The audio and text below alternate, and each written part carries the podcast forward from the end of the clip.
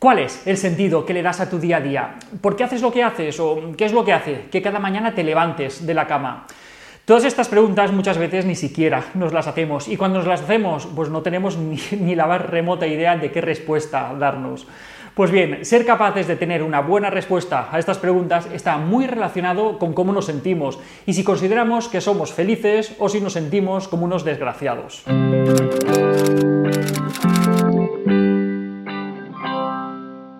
No me gustan nada las típicas historietas estas que podemos encontrar en los libros de autoayuda, pero esta que os voy a contar hoy me gustó un montón porque da un buen ejemplo de lo que, de lo que os quiero contar. La leí en un libro sobre la resiliencia, que es el nombre que, le damos en psicología a la capacidad que tenemos las personas de hacer frente a la adversidad. Pues bien, la historia en cuestión, que, se supone que es real, trata sobre un escritor francés famoso, Charles Pigay o Pigua, o no, no, sé francés ni idea, que iba de peregrinaje a la Catedral de Chartres. Os recuerdo, no sé francés. De camino a la catedral se encontró con un trabajador que estaba picando piedras. Ese trabajador estaba de muy mala leche, se le veía de verdad mm, furioso. El escritor va, se le acerca y le pregunta, mm, oye, eh, ¿qué estás haciendo? Y el trabajador va y le contesta, pues lo que es, estoy picando piedra, estoy hasta las narices, tengo sed, me duele la espalda y estoy hasta el gorro de estar todo el santo día picando piedras. Un rato después el escritor sigue por el camino y se encuentra con otro trabajador y le pregunta lo mismo, y dice, oye, ¿qué tal? ¿Qué haces? Y el otro trabajador le contesta, pues nada, picando piedra, pues no es mala forma de ganarse la vida, ¿no? Finalmente, un poco después, un poco después se cuenta con un tercer trabajador y este le pregunta otra vez, oye, ¿y tú qué haces?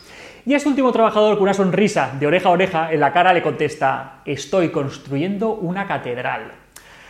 Todos los trabajadores estaban haciendo exactamente lo mismo, formaban parte de un mismo proyecto y les afectaban del mismo modo las mismas condiciones de trabajo, el clima, todo. Pero había algo que les diferenciaba, y era el sentido que le daban a lo que estaban haciendo. ¿Cuál creéis que era más feliz de los tres trabajadores? ¿El que estaba hasta el gorro de picar piedra, el que no es mala manera de ganarse la vida o el que estaba haciendo una catedral? Ya hemos visto muchas veces, yo os he contado un montón de veces, cómo la manera en la que nos hablamos a nosotros mismos acaba haciendo que las emociones que tenemos sean unas u otras totalmente diferentes. Porque al final lo que vivimos tiene una importancia relativa y esa importancia está muy matizada por la forma que tenemos de valorar la realidad, de valorar todo lo que nos pasa. Pues bien, todo esto cobra una importancia muchísimo más grande si cabe cuando hablamos de nuestros objetivos vitales. Puedes estar poniendo copas, puedes estar fregando platos, tratando pacientes o cuidando niños, da lo mismo, pero ¿qué es lo que te mueve? ¿Cuál es tu objetivo? ¿Por qué haces lo que haces? Es necesario a veces levantar un poco la vista y ver dónde nos llevan las acciones que estamos realizando en cada momento. Hay que intentar integrar en nuestro proyecto de vida esas pequeñas cosas que forman parte de nuestro día a día, porque si perdemos de vista estos objetivos, al final la monotonía, la rutina se lo puede llevar todo por delante. Y como os decía al principio, que si no tenemos una respuesta a estas preguntas, nos la tenemos que inventar, tenemos que buscar esa respuesta. El objetivo de todo esto no es ser conformistas, estar adormecidos y dejarnos explotar en el trabajo encima poner buena cara, no.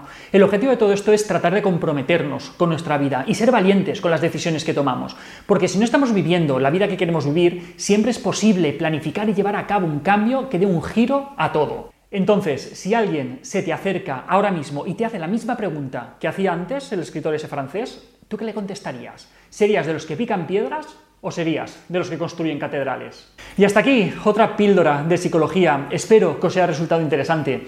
Ya sabéis, si queréis sugerirme temas, píldoras sin acento arroba. Venga, a construir catedrales. Un saludo.